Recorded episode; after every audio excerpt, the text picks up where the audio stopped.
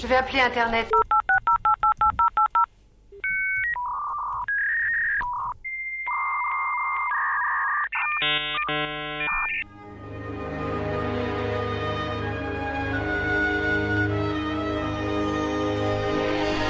Et bonsoir à tous, bienvenue sur Syllab pour l'émission Hackers Ouverts. On est ravis de vous retrouver ce soir. Qui décode. Et ce soir, pour euh, inviter, nous recevons Norbert Friand. Bonsoir. Norbert, donc, qui travaille à Rennes Métropole, mais il nous expliquera ça tout à l'heure. Et on va parler notamment du numérique dans les collectivités territoriales. Avec nous également au sein de l'équipe, puisqu'on est quand même une des rares séries, saison 1, épisode 3, où il n'y a pas encore eu de mort. Euh, bienvenue Flavia. Salut. Ça va? Ouais, toi. Nickel. Avec nous également Johanna. Bonsoir. Bonsoir Johanna. Et en régie, on a donc Merwan et, et Romain qui travaillent d'arrache-pied derrière la vitre pour nous proposer cette émission. Alors, euh, au programme ce soir, on va encore donc retrouver notre chronique euh, Actu qui démarrera dans quelques secondes. Ensuite, donc, échange avec euh, Norbert. Puis, on reviendra sur l'instant hack avec Flavien. Flavien, tu veux nous parler de quoi ce soir? Alors, je vais parler des groupes Facebook et de ce que ça a pu engendrer euh, sur l'utilisation du réseau social. Ça marche. Et Merwan qui passera de l'autre côté de la vitre euh, donc pour nous parler de l'agenda à venir dans les prochaines semaines. Et on démarre tout de suite, du coup, avec euh, eh bien, l'actualité euh, des deux dernières semaines. Johanna, euh, est-ce que tu peux nous parler un petit peu de l'actualité qui a retenu ton attention? Alors, l'actualité qui a retenu mon attention, c'est la retraite de Lee Sedol. Lee Sedol, c'est le meilleur joueur de Go, c'est un joueur coréen, et il a déclaré sa retraite, et pour une raison très spécifique, en fait, il ne se sentait pas de battre une IA. Donc, pour poser un petit peu le contexte, en 2016, euh, Lee en fait, a été battu par une intelligence artificielle qui s'appelle AlphaGo, qui a été promue par la, comment dire, euh, l'agence euh, DeepMind. Il y a eu cinq défaites, enfin, pardon, quatre défaites à une. Lee a seulement gagné un seul match. Et euh, là où c'est intéressant, c'est de voir en fait que l'IA peut pousser à un excellent joueur à partir en retraite, alors que l'IA, en fait, c'est avant tout un outil. On a tendance un petit peu à personnifier l'IA, mais c'est un outil, un outil qui peut aider à aller vers l'excellence, comme ce qui a été le cas pour Lee Sedol.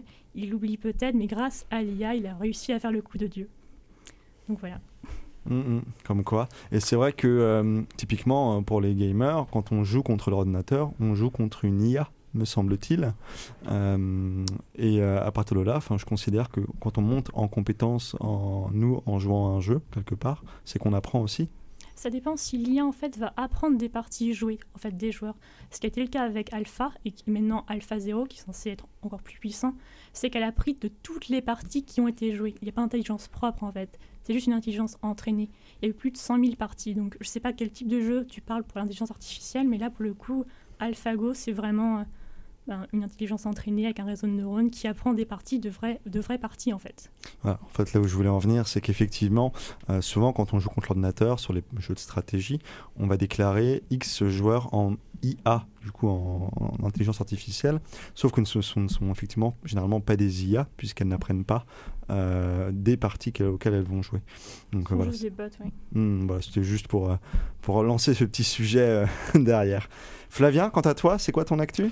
Alors, euh, mon actu, il faut savoir que la lutte contre la réforme des retraites, c'est aussi une affaire de web, hein, euh, parce que, outre les différents commentaires politiques classiques qu'on peut retrouver sur les réseaux sociaux, euh, il y a également euh, la lutte qui est arrivée sur un nouveau médium qui est Twitch.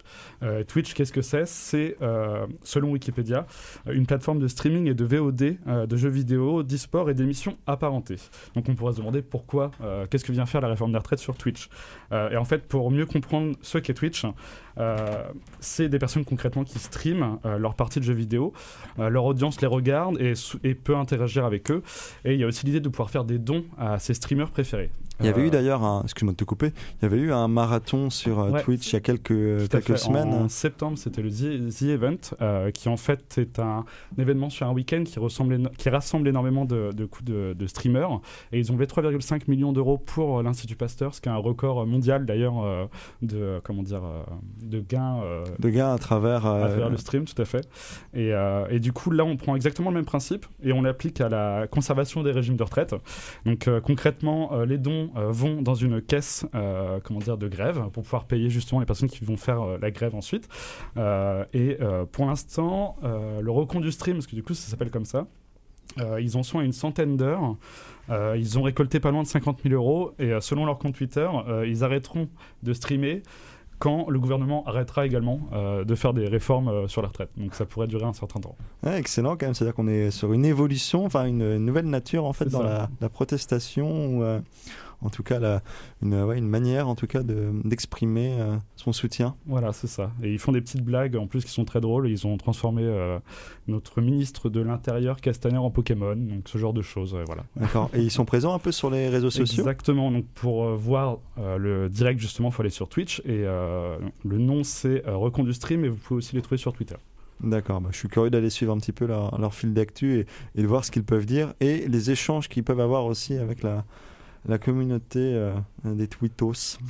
Euh, quant à moi, j'ai retenu une, euh, actualité qui est en lien avec le stream encore, mais pas sous la, même approche, puisque je ne sais pas si vous connaissez le service Plex qui permet donc de, de, visionner à distance les photos, les vidéos qu'on peut avoir sur, sur son PC ou d'ailleurs n'importe quel euh, stockage, un stocker de, données quelque part, un disque dur par exemple branché à votre Livebox. Et donc euh, si cet outil-là est donc euh, raccordé à Internet, vous pouvez consulter ces données-là où que vous soyez. bon, c'est notamment utilisé aussi pour regarder des, films et séries téléchargés de façon illégale, hein, c'est bien connu. toujours est-il que c'est pratique pour pas avoir ce câble HDMI en plus qui relie votre télé à votre PC. Et donc euh, Plex s'est lancé dans, une nouvelle euh, dans un nouveau service. Alors je vous mets un peu en condition. Hein. Vous savez qu'aujourd'hui on se retrouve face à un service de SVOD, euh, donc subscription, subscription Video on Demand, avec Amazon Prime Video, Netflix, Disney, Apple qui ont tous lancé leur service, hein, grosso modo, ou qui vont les lancer en France. et donc, mine de rien, ces abonnements-là coûtent cher. je pense qu'on on a tous eu l'occasion de s'abonner, ne serait-ce que gratuitement, pour voir ce que ça pouvait donner. Et euh, voilà, la répétition des abonnements fait quand même que les, sommes montent assez vite. Alors, si en plus vous aimez le foot, vous rajoutez Bein ou je ne sais quoi, euh, voilà, ça, grimpe. Et donc, euh, à côté de ça, vous aviez également des plateformes type Molotov, qui est notamment connu parce que ça a été fondé par Jean-David Blanc de Allociné et de Pierre Lescure de Canal+. C'est des gens qui sont un petit peu connus dans leur milieu et donc qui permet de regarder en direct ou en replay euh, des programmes télé. Euh, et donc euh, Plex, eux, ils se situaient voilà, ni sur l'un ni sur l'autre. Et là, ils viennent de lancer donc un, nouveau service d'AVOD, donc Advertising Video on Demand, où en fait, un peu comme sur YouTube, vous avez de la pub avant de consulter un programme. Alors c'est intéressant parce que du coup, ça vous permet d'accéder à ces contenus que vous ne retrouveriez pas forcément ailleurs. Euh, tout, euh, mince, un petit téléphone qui sonne, ça m'a clairement perturbé. Euh, et donc oui, ce ce service-là donc permet quand même de compléter une offre aujourd'hui extrêmement riche, mais sans avoir à débourser encore des sous. Alors, euh, quelques nuances cependant par rapport à ça, puisque euh, de 1, euh, vous doutez bien qu'une structure comme Plex n'a pas forcément le dernier Marvel, la dernière série type The Mandalorian, Star Wars. Donc c'est vrai que le catalogue est assez limité. Et en plus, j'espère que vous êtes bilingue. Parce qu'on est quand même sur des productions anglo-saxonnes, pas forcément sous-titrées. Ceci étant, ça permet de faire une petite ouverture sur d'autres services euh, d'AVOD tels que Rakuten TV. Je ne sais pas si vous connaissez Rakuten, euh, qui eux disposent d'un catalogue un peu plus vaste et en tout cas peut permettre à nos auditeurs, s'ils veulent euh, avoir quelques programmes un peu originaux, notamment la période des fêtes où il y a beaucoup de films de Noël sur ce style de plateforme, voilà, de pouvoir se lever dans leur canapé avec un programme, bon, pas toujours de grande qualité, mais voilà, potentiel à rire au rendez-vous. Voilà, c'était tout pour moi. Donc, euh, bah, pour l'actualité, Romain, je te propose euh, d'activer ton micro si tu y arrives. Pas, de, problème. Moi, l'actu de la quinzaine euh, sur laquelle j'ai décidé de me pencher, c'est la création d'un comité national d'éthique du numérique. Alors, sous forme pour l'instant de, de, pilote sur la période 2020-2021. Avant, on l'espère, sa pérennisation. C'est un comité d'éthique qui est rattaché au comité consultatif national d'éthique pour les sciences de la vie et de la santé, qui lui existe depuis 1983, la France ayant d'ailleurs été le, premier pays à se doter d'un tel organe. Et ce nouveau comité a pour objectif de rédiger des avis et des rapports sur les sujets dont il est saisi. Donc il a été proposé par euh, notre Premier ministre actuel, Édouard Philippe, mais sa création faisait partie des recommandations émises dans le fameux rapport Vianney sur l'intelligence artificielle de 2018. Donc la liste des membres du comité, vous pouvez la, consulter, la consulter sur le site internet, c'est ccne-éthique.fr avec pour l'instant 15 hommes et 12 femmes, dont des juristes, des médecins, des philosophes, des historiens et des spécialistes de la robotique, de l'intelligence artificielle et du numérique de façon plus générale. À noter euh, parmi ces 27 personnes la présence de Tristan Nito, directeur général de Quant, et de Jean-Gabriel Ganassia, l'informaticien et philosophe français qui était de passage à Rennes pas plus tard que vendredi dernier euh, à l'occasion de la Digital Tech Conference. Donc les premiers travaux de ce nouveau comité porteront sur, petit 1, euh, le sujet des agents conversationnels, Hein, donc les fameux bots qui sont présents euh, dans nos téléphones, mais aussi dans nos enceintes connectées et probablement dans le futur dans de plus en plus d'objets de la vie courante. Petit 2 sur les véhicules autonomes, sujet passionnant. Je ne sais pas si vous avez déjà fait le petit test sur le site moralmachine.meet.edu. Euh, pour se rendre compte un peu des, différents scénarios que pourrait avoir à prendre euh, un véhicule autonome. Et sur ce petit site, on vous propose de choisir par exemple entre euh, écraser deux trois enfants qui traversent la rue ou vous jeter avec le conducteur qui a acheté le véhicule dans le vide, par exemple. Donc c'est des petits scénarios sympas à faire.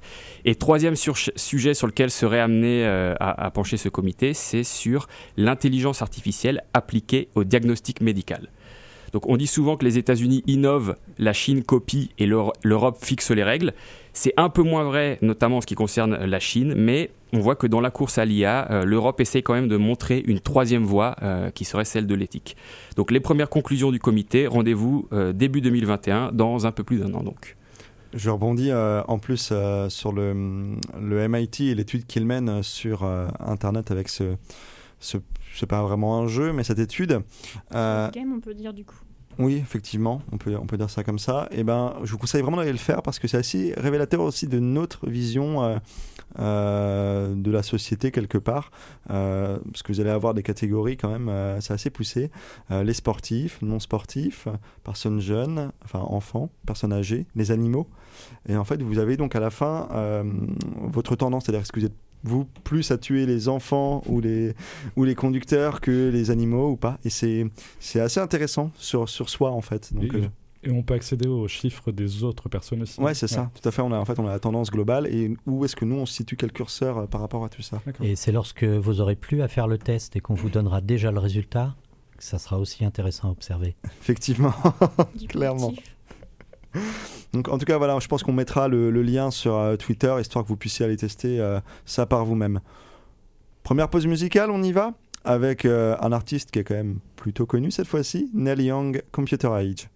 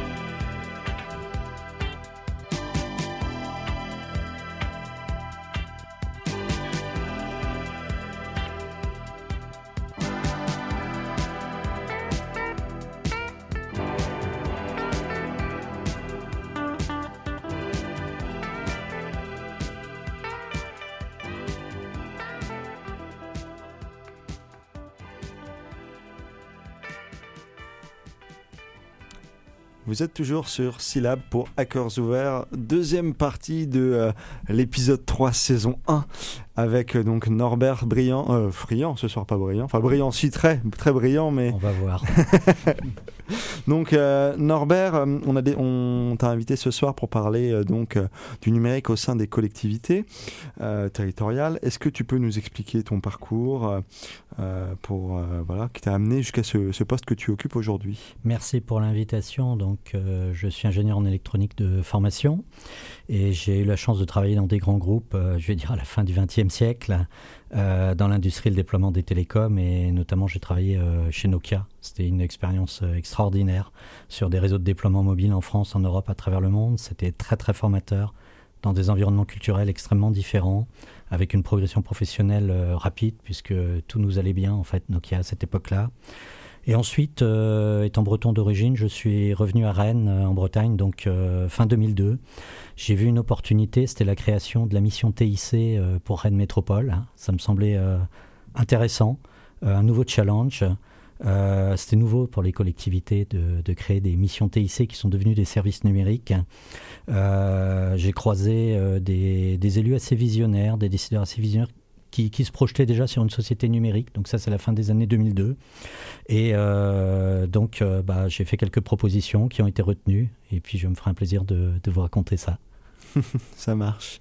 D'accord. Et donc aujourd'hui, ton poste, c'est euh, responsable du numérique de Rennes Métropole, c'est ça? Du service numérique pour De- Rennes Métropole et la ville de Rennes, euh, en effet. Donc, euh, euh, si je peux décrire un petit peu voilà, les... à, quoi ça, à quoi ça ressemble une semaine type de Norbert Friand Ouais. euh, C'est quoi tes missions Enfin, voilà. Dé- Déjà, les, les missions en effet reposent sur euh, trois axes. Le déploiement de l'infrastructure, on ne fait pas tout tout seul. hein. Il y a des opérateurs qui font des choses.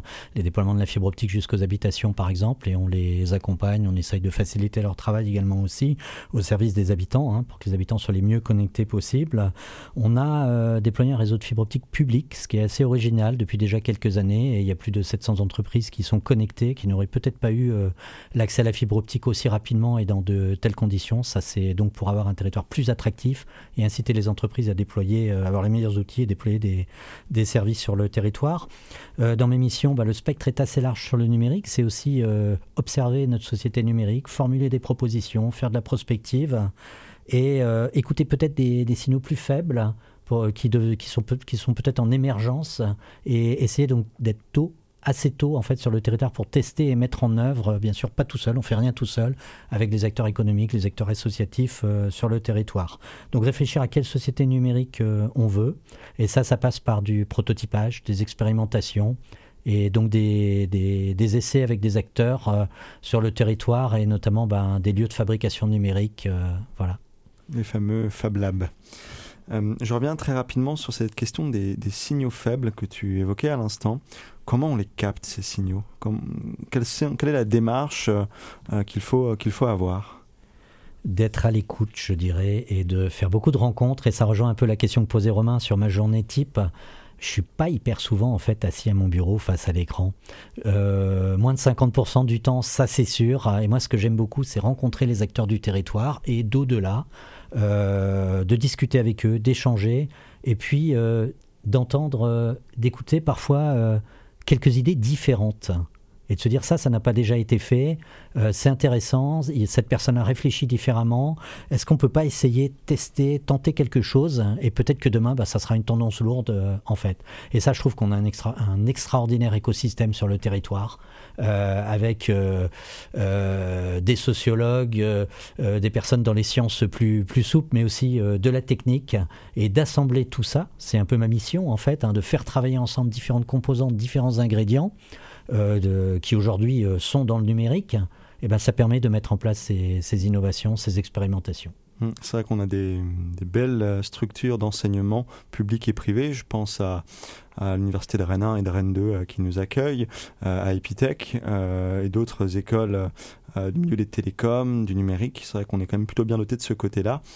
J'en reviens donc au, au Lab Fab, parce que Epitech et l'université de Rennes 1 en accueillent un également sur le pôle numérique Rennes-Beaulieu, si je ne m'abuse. Alors, un Lab Fab, euh, qu'est-ce que c'est, euh, Norbert? Et ben, très concrètement, c'est un lieu déjà, et un lieu de fabrication numérique, euh, un espace avec euh, des machines mécaniques, numériques, et surtout, je dirais, des communautés. des personnes qui se sont rassemblées à un moment donné, qui sont des personnes curieuses, ayant envie de partager des compétences pour faire très concrètement, faire des projets, faire des objets. Ce sont donc des makers. On appelle ça des makers. Euh, par exemple, dans, on peut trouver des imprimantes 3D pour commencer à transformer les octets en atomes. Des, des cartes électroniques également aussi. S'amuser. la devise, c'est d'apprendre et d'apprendre à apprendre. Tout ce qu'on apprend, en fait, on se doit de le restituer et d'essayer donc de, euh, de le diffuser à d'autres personnes également aussi. C'est très pédagogique. Cela permet de motiver les plus jeunes et les moins jeunes et euh, souvent d'utiliser, euh, si on prend par exemple les plus jeunes, d'utiliser les mathématiques ou la géométrie ou les lois physiques parfois de façon un peu cachée pour arriver à un résultat très concret. Fabriquer une pyramide et que l'enfant reparte dans la main avec la pyramide, on aura appris un petit bout d'histoire, un petit bout de mathématiques et quelques autres ingrédients en fait que l'on retrouve à l'école. Et ça rendra très concret et très motivant en fait euh, différentes compétences. Et surtout, l'enfant, il l'aura pas fait tout seul. Il l'aura fait euh, à plusieurs. Le faire ensemble, c'est aussi euh, très important. Et sur notre territoire, comme tu le disais, on a des brillants chercheurs et ça, ça permet de les sortir des laboratoires également aussi, pour qu'ils diffusent en fait leurs recherches, qui sont, euh, bah, ça rejoint la question tout à l'heure, euh, parfois des signaux faibles encore, hein, et de tester, de tester, de prototyper, peut-être de se tromper aussi, mais de se tromper tôt pour justement rebondir et essayer d'utiliser ces petits échecs pour faire des grands succès de, demain. Et ça, les LabFab leur offre des territoires extrêmement intéressants parce qu'ils vont être euh, à la rencontre euh, de différentes populations, de différentes personnes. Ça peut être euh, des acteurs industriels, des entreprises, mais aussi du public, un large public. Donc toute cette biodiversité de personnes ben, viennent au, au. Et ça, c'est intéressant. Et pour compléter la question, je dirais que le LabFab, on n'est pas tout seul. C'est pas une idée euh, qui est née à Rennes. Hein, euh, c'est mondial. Et euh, notamment, il y a une charte qui est issue du MIT qui permet de, se retrouver avec les différents Fab Labs à l'échelle mondiale. Et sur le territoire de Rennes Métropole, on a souhaité faire reprendre un petit peu cette charte, la franciser. On appelait ça LabFab pour laboratoire de fabrication numérique, ce qui permet de fédérer donc environ 25 lieux complètement différents. Ça peut être des associations comme des établissements d'enseignement supérieur ou des entreprises. Et en mode projet, d'essayer de résoudre ensemble euh, des grands enjeux. Alors, euh, tu nous as parlé de beaucoup de choses là. Euh, tu nous as parlé, enfin, tu as évoqué la ludification. tu as parlé aussi de pluridisciplinarité. Oh, c'est un mot avec beaucoup de syllabes, ça. Euh, du coup, je me pose la question de euh, l'école au sein de ces, de ces structures-là. Est-ce qu'aujourd'hui, des écoles ont accès euh, à, ces, à ces lieux? Oui, et on teste. Et on a fait différents tests depuis déjà plusieurs années. Hein. Le premier LabFab, c'est février 2012, à l'École européenne des arts. Volontairement, c'était dans une école d'art. Volontairement, on n'a pas mis ça dans une école d'ingénieurs. Les ingénieurs sont venus. Donc on est parti du design, de l'usage, de la créativité. Et en fait, ça a été intéressant de tester à chaque fois avec des plus jeunes, des enfants, de tester également aussi avec euh, des spécialistes de la pédagogie. D'ailleurs, on a un EduLab à Villejean, ici à Rennes 2, hein, qui, qui, qui apprend à apprendre et qui qui touche les techniques justement euh, d'éducation.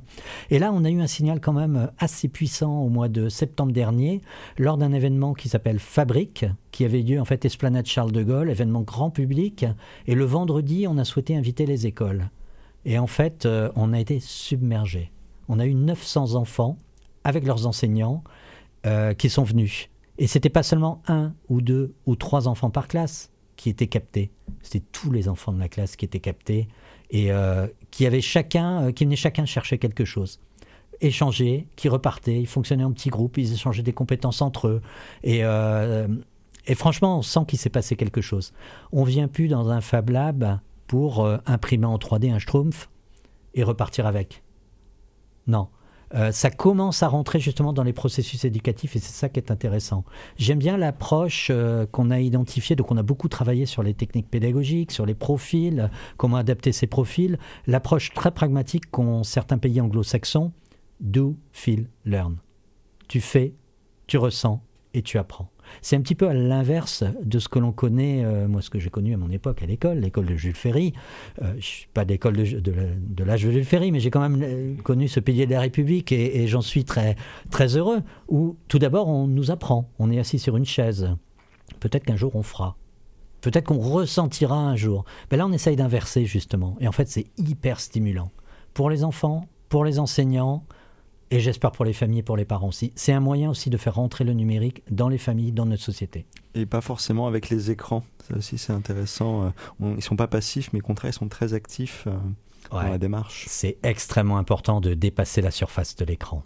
Donc on a des petits, des jeux, le, côté ludification, euh, on fait rentrer dans le numérique et participer justement à la construction euh, d'un scénario numérique. Tout concrètement, on peut par exemple créer un objet connecté qui va vous donner, qui est une mini station météo, qui va vous donner, vous donner la qualité de l'air sur votre balcon. Et ça, ça va vous permettre d'afficher la donnée à un autre bout de la chaîne. Et l'enfant ou l'adulte, hein, ou, euh, ou même le professionnel, ça l'intéresse parce qu'il va rentrer dans le numérique et il va comprendre tout le parcours en fait de la donnée. Déjà, c'est quoi une donnée finalement? Une température, un élément de température, un élément de qualité d'air. En plus, c'est utile. Si je la partage, on pourra en fait un service, un usage. Donc ça replace le numérique en tant qu'outil, en tant que moyen. Ce n'est pas la finalité, le numérique. Ça, c'est aussi important de le faire comprendre. Par contre, ce que je dis, euh, moi, ce qu'on disait à l'époque, c'est progresse en orthographe et tu gagneras deux points dans toutes les matières. Maintenant, les enfants, ils comprennent. Hein. Ils progressent en numérique, ils gagneront deux points dans toutes les matières. Je suis bien d'accord. Euh, avant, de, avant que quelqu'un ait une question, j'en ai, j'en ai une petite, quand même, parce qu'on a parlé pas mal des Lab Fab. Au niveau de l'accessibilité, en fait, aujourd'hui, comment on s'y rend? Est-ce que c'est ouvert tout le temps au public, etc. Dans la charte des Lab Fab, donc, qui est mise euh, en place localement, il y a une condition c'est que ça soit ouvert en effet un large public, au plus large public possible, au moins pendant 4 heures par semaine. Donc il y a un planning sur le site euh, de l'APFAB qui permet de voir euh, en fait les horaires d'ouverture. Par exemple, à la Maison des Associations, c'est ouvert le samedi après-midi. À l'EduLab Rennes 2, c'est le vendredi. Donc normalement, on couvre un planning assez large sur la semaine et en effet, j'invite euh, massivement à venir rencontrer les Fab Lab managers, à discuter avec eux.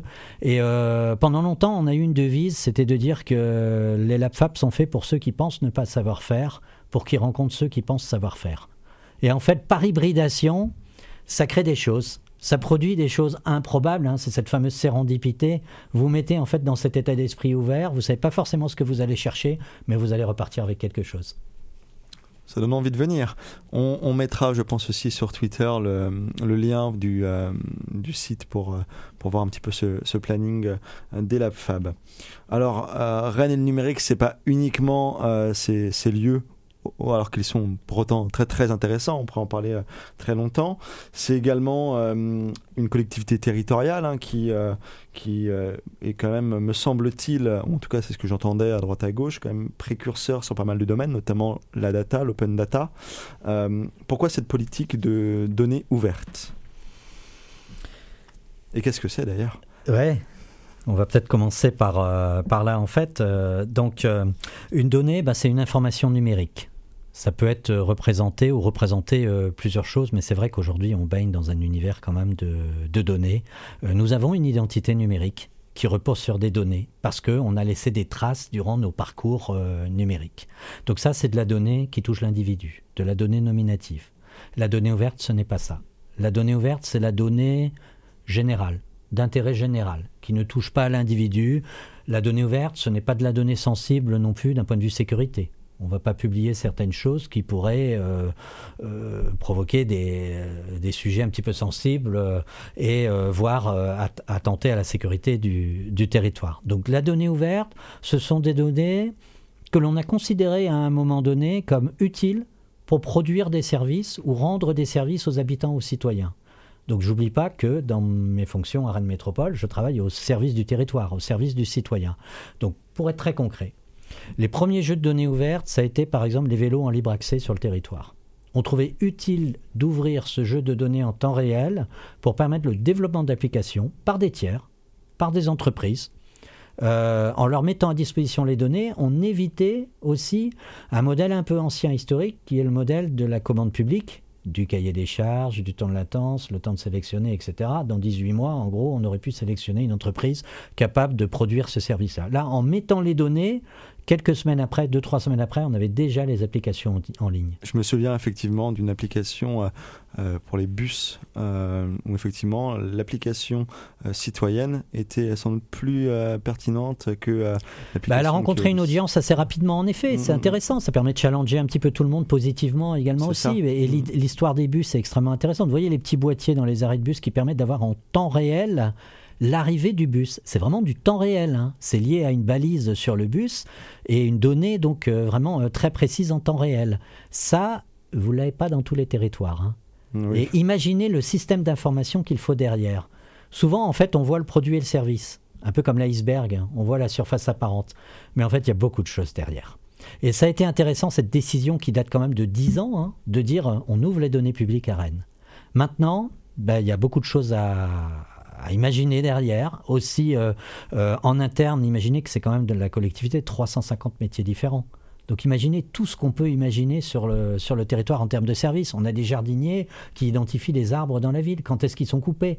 Ça peut avoir un intérêt pour euh, d'autres services. Là aussi, il ne faut pas préjuger du service qui va être créé derrière. Il faut laisser cette créativité, essayer de l'impulser un petit peu, développer une culture de la donnée au sein de notre collectivité et du territoire pour justement essayer de générer de la valeur. L'idée, c'est de dire on libère le plus de données possible et on verra comment les gens s'en emparent ou comment les entreprises s'en emparent. On va accompagner aussi euh, justement ce, développement. C'est extrêmement important par des, lieux, comme on a pu évoquer les LabFab, hein, euh, qui permettent de produire des objets connectés et que les citoyens soient aussi un, un ambassadeur et un créateur, un producteur en fait euh, de données. Si moi j'ai une station euh, météo connectée dans mon jardin, je peux proposer à Rennes Métropole, j'ai des, données euh, pour faire un maillage peut-être plus fin de la météo dans la ville de Rennes, je peux proposer de déverser ces données-là quelque part ou... Ah oui, oui, on, a des, on le fait, ce genre d'atelier. On a à peu près une centaine de, de, capteurs chez des gens. Je ne les connais pas, les gens. Hein. Ils sont venus à un moment, je n'ai pas demandé le nom, le prénom, les adresses. Ils sont venus lors des ateliers, ils sont repartis dans la main avec leurs capteurs et ils l'ont installé chez eux. Ça fait qu'en effet, on a une centaine en fait de capteurs diffusés euh, autour de Rennes et même sur le Grand Ouest qui sont des mini-stations météo. D'accord. Donc Rennes Métropole libère des données, des citoyens apportent leurs données, et puis aussi des entreprises privées. Est-ce qu'on arrive à peut-être leur faire prendre conscience que certaines données euh, pourraient servir à la collectivité? J'imagine par exemple qu'un Airbnb euh, a des données qui pourraient être intéressantes pour Rennes Métropole sur le tourisme, ou même peut-être pour les, pour les habitants. Euh, Waze, Uber, tous ces gens-là ont peut-être, même s'ils n'opèrent pas tous à Rennes, ont peut-être des données et d'autres entreprises peut-être hein, qui ne sont pas parmi euh, ces, nouveaux acteurs du numérique ont peut-être des données qui pourraient être utiles. Est-ce qu'on arrive à les, convaincre de ça? Oui, c'est un sacré challenge là. Euh, d'arriver à discuter avec ces plateformes qui sont euh, mondiales, là on se sent tout petit tout de suite. Le monde a changé quand même en très peu de temps et, et donc de façon très significative. Ça arrive qu'il y ait des échanges. Ça peut arriver qu'il y ait des échanges, mais euh, très franchement, euh, de ce que je peux voir, euh, les acteurs que tu as cités précédemment ne nous attendent pas pour avoir l'autorisation ni même l'avis donc des collectivités pour déployer leurs services. pourtant, aujourd'hui, comment voulez-vous faire un plan de déplacement urbain dans la ville si vous n'avez pas connaissance des données de déplacement des voitures, c'est-à-dire en fait de ce que Waze connaît bien mieux que nous? Donc comment on fait? Donc c'est un vrai, euh, un vrai sujet. Aujourd'hui, on se trouve plutôt en réaction. Et euh, comment bâtir euh, aujourd'hui, voilà, comment discuter avec ces acteurs-là, d'où les réflexions prospectives qu'il est nécessaire hein, de, mener, de construire, et encore une fois, pas toute seule, pas tout seul. Hein, c'est lors des groupes de travail, des focus groups que l'on fait avec des acteurs comme la Fondation Internet Nouvelle Génération, par exemple, à l'échelle nationale, pour essayer de, de construire une posture qui permet de ne pas tomber uniquement dans la posture du client que la collectivité, le territoire deviennent finalement clients de, ces plateformes-là, de, ces acteurs-là. Euh, il faut apprendre à, discuter avec ces acteurs-là. Euh, généraliser, je pense, euh, ce qu'on a évoqué, la culture de l'expérimentation. Mettre le citoyen très rapidement et lui apprendre à, à, prendre conscience en fait de l'impact de la donnée. Parce que si Waze fonctionne, c'est parce qu'il y a des automobilistes et des automobilistes qui ont accepté de lâcher leur parcours. C'est quand même des données euh, assez personnelles, le parcours. On peut me suivre à la trace, mais ils ont accepté. Donc c'est qu'ils ont considéré à un moment que le rapport bénéfice sur coût eh ben, était plus intéressant pour eux. Là où nous, acteurs publics, eh ben, parfois, il faut qu'on aille avec beaucoup plus de prudence sur ces questions-là, euh, d'anonymisation, euh, de règlement général par rapport à la donnée, et c'est tout à fait euh, nécessaire, absolument. Donc tout ça, ça repose sur une question de confiance.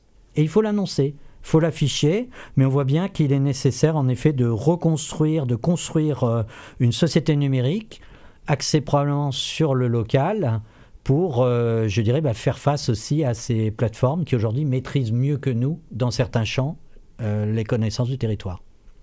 Tu parlais euh, à l'instant de culture de l'expérimentation.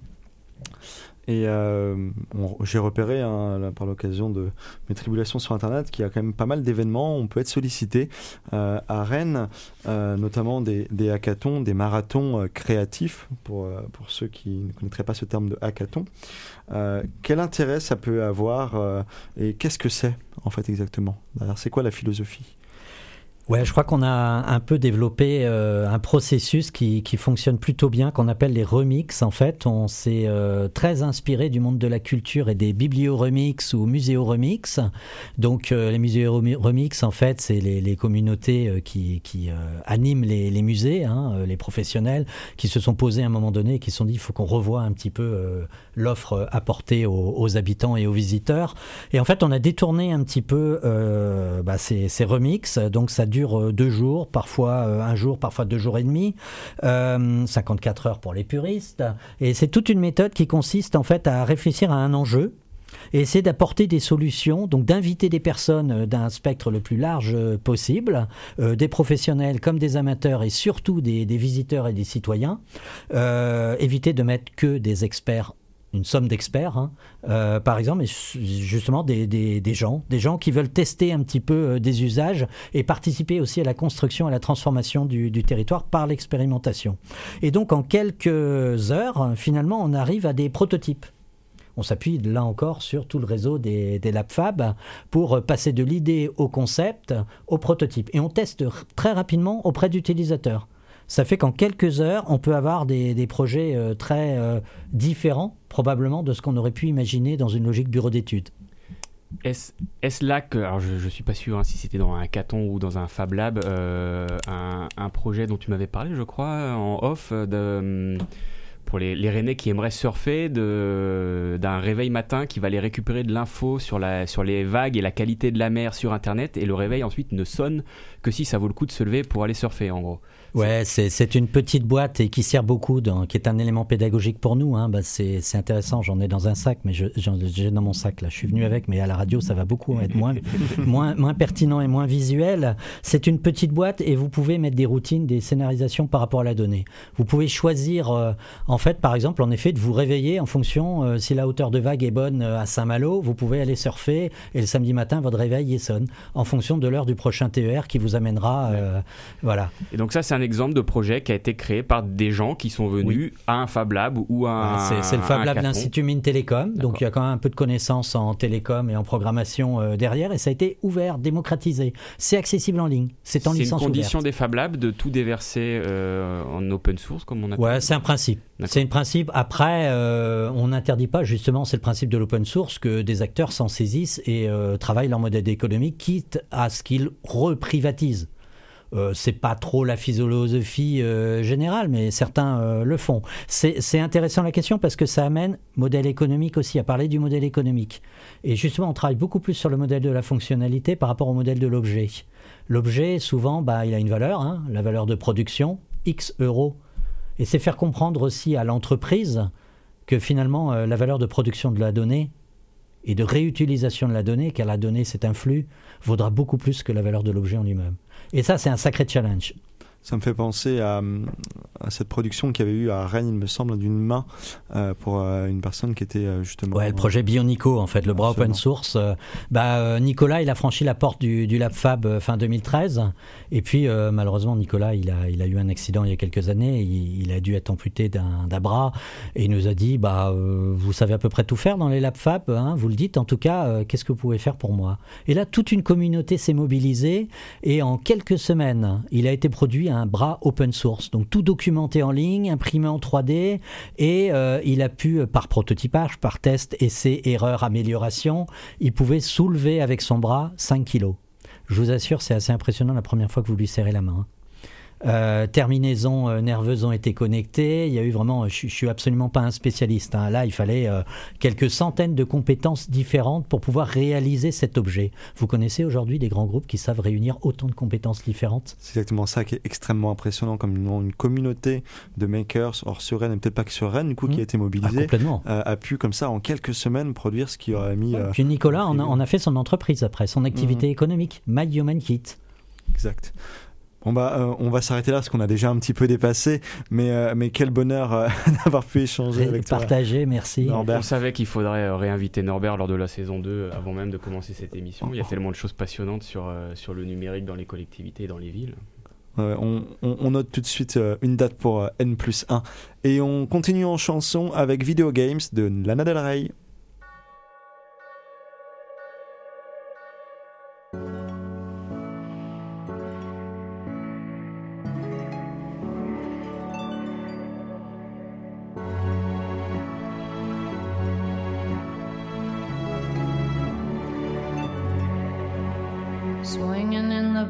Backyard, pull up in your fast car, whistling my name. Open up a beer and you say, Get over here and play a video game. I'm in his favorite sundress, watching me get undressed, take that body downtown. I say you the bestest, leaning for a big kiss, put his favorite perfume on. Play a video game. It's you, it's you, it's all for you. Everything I do, tell you all the time. Heaven is a place on earth with you. Tell me all the things you wanna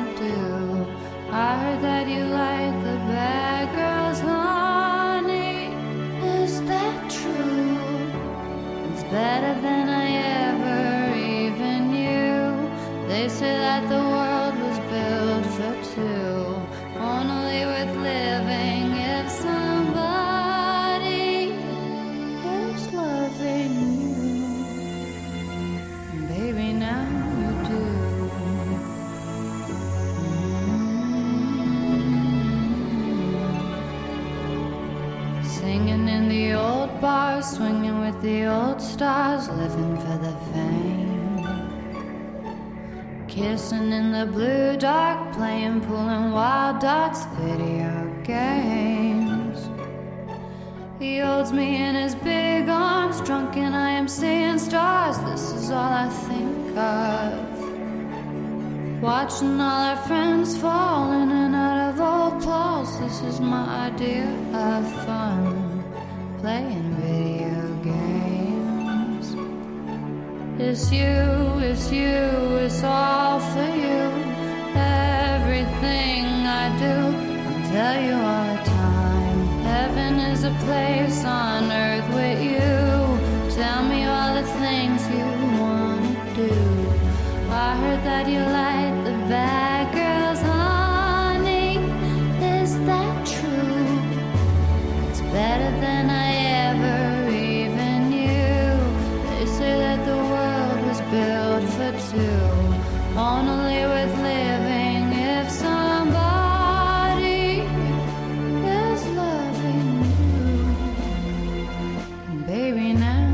tell you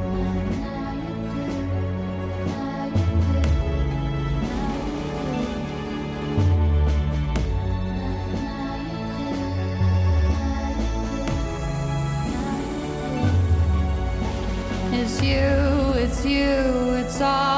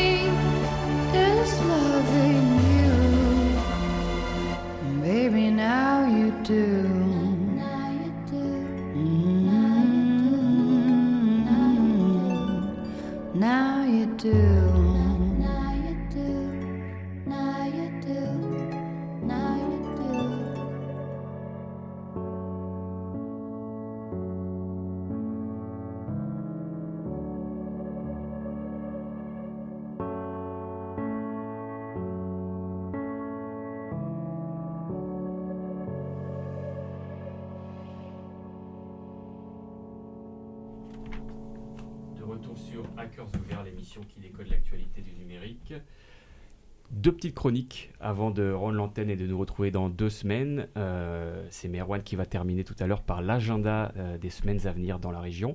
Mais avant cela, l'instant hack de la semaine qui nous est présenté par Flavien. Flavien, de quoi tu vas nous parler? Alors, je vais vous parler d'une fonctionnalité qui peut paraître anodine, euh, et pourtant elle a relancé l'utilisation d'un site qu'on connaît tous très très bien, puisque c'est Facebook. La fonctionnalité en question, c'est le principe des groupes Facebook. Euh, donc pour mieux comprendre euh, l'importance de cette fonctionnalité-là sur la plateforme, il faut revenir en 2018.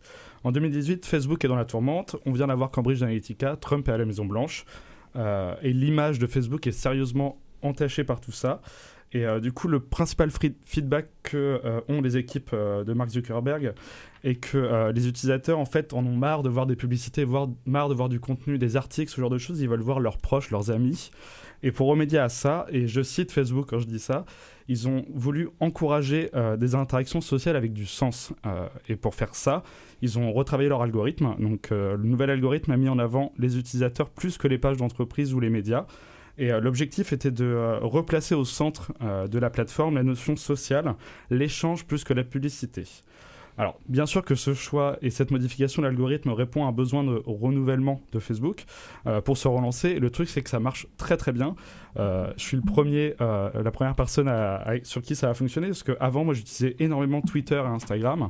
Et depuis un an, un an et demi, je suis de retour sur Facebook. Donc, je me demande un peu pourquoi. Et pourquoi? Bah, C'est à cause des groupes.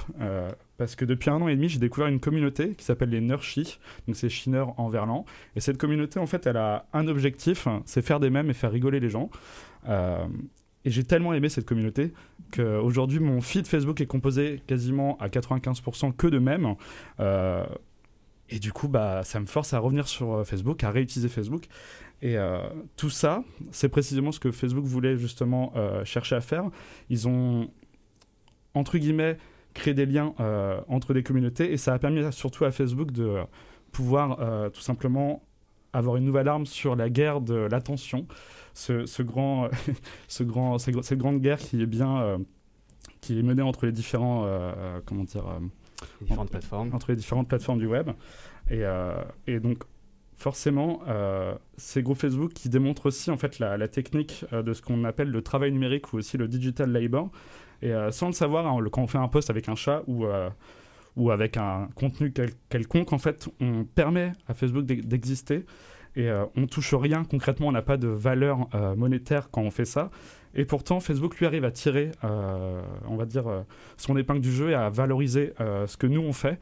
Et donc c'est assez intéressant en fait de voir à quel point juste le fait de pouvoir remettre la fonctionnalité de groupe et de pouvoir recréer ce lien là entre les euh, différentes euh, comment dire euh, personnes de la plateforme, ça a relancé euh, Facebook et ça a permis aux gens euh, de, se rasen- de ra- de se rassembler en petites communautés euh, autogérées où Facebook n'a concrètement pas, pas grand chose à faire et par contre c'est quand même eux qui tirent les lauriers euh, à la fin.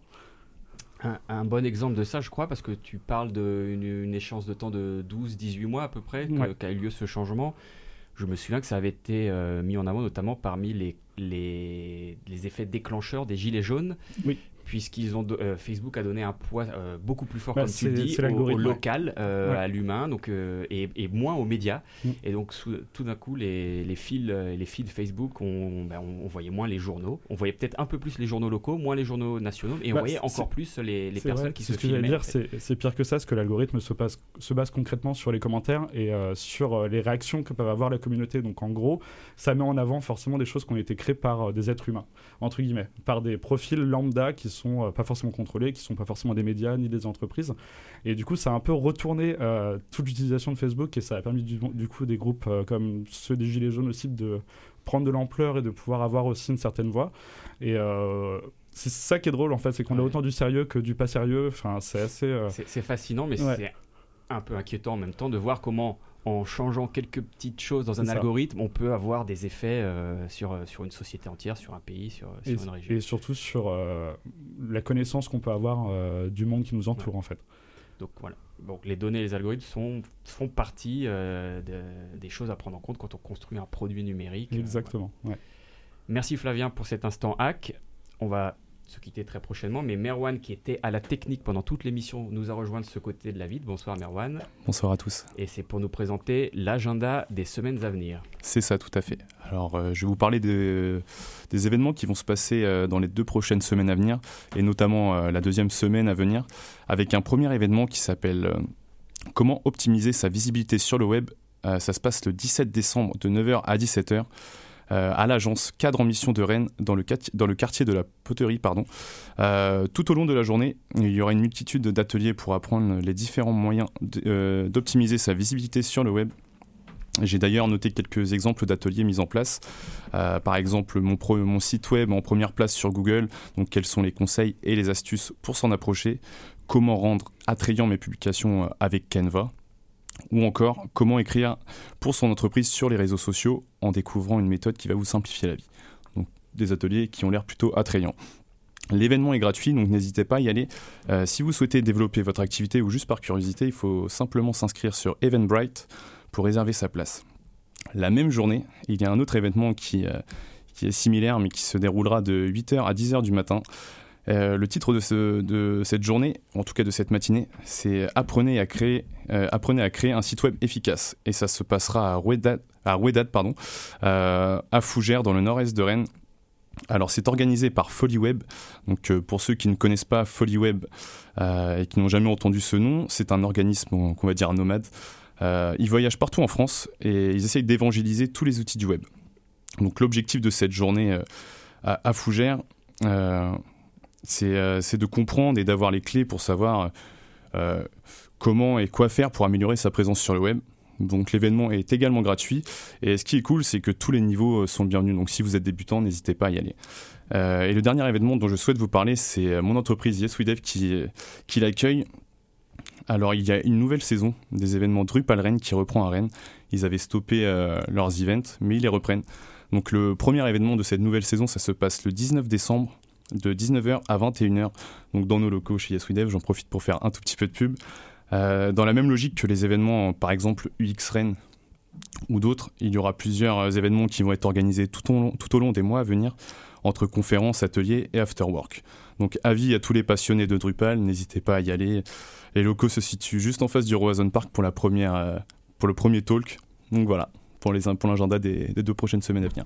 Ok, merci Merwan. On va mettre de toute façon toutes euh, ces informations, et puis ainsi que les, ressources dont on a parlé au cours de l'émission sur notre Twitter. C'est hackersouverts, H-A-C-K-E-R-S, underscore ouvert, O-U-V-E-R-T-S. On se retrouve dans deux semaines avec un invité surprise euh, rennais sur le thème du numérique, et on se quitte en musique avec Will.i.am Geekin.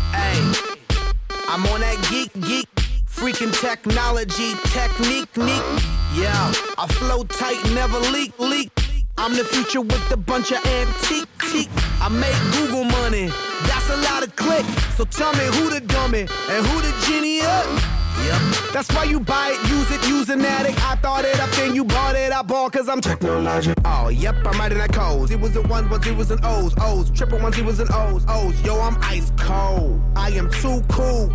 I am new school. I am plus pick, let me take a flick, boo. Hey, yo, I'm the nerd. I'm by the ball real big, Mark Zuckerberg. You know the nerd is the perp. What you heard? You need a follow up leader, Tweety Bird. Get my geek on, get my get my geek on. Get my geek on, get my get my geek on. Get my geek on, get my get my geek on. Get my geek on, get my get my geek geek. Here we go, here we here we go. Here we go, here we here we go. Here we go, here we here we go. Here we go, here we here we go. Hey, uh, I roll with gangsta geeks. We write code like Dr. Dre be making beats. We made it out that got a billion users in the week. We bought a boat, 480 feet. I'm so dope, baby. I'm a chic geek. The ladies know, that's why they send me tweet tweets. I let them know that I be on my BIZ pimpin' technology. That's why I be flossin'. Willie on the cover of Fortune. Five double O sending flows to Martians. Gold digger pros got me taking precaution. Cause they just want my dope. Hashtag extortion. But I don't go for that. Y'all know my style. I wrote an app for that called Trick Get Out. I'm so paid, my friends call me PayPal. I make a lot of chips, now they call me in town geeking. Get my geek on, get my get my geek on. Get my geek on, get my get my geek on. Get my geek on, get my get my geek on. Get my geek on, get my get my geek geek. Here we go, here we here we go. Here we go, here we here we go. Here we go, here we here we go. Here we go, here we here we go. Yo, I had a dream, and then the dream came true. I bought a boat, then I bought a private plane too. I bought a spaceship to go to outer space too. And all I had to do was get the ace in a school. Check me out. I'm a, I'm an engineer, a mathematician, technician, and a visionary, a scientist, the, the nerd, the rebirth, the cool. What you heard?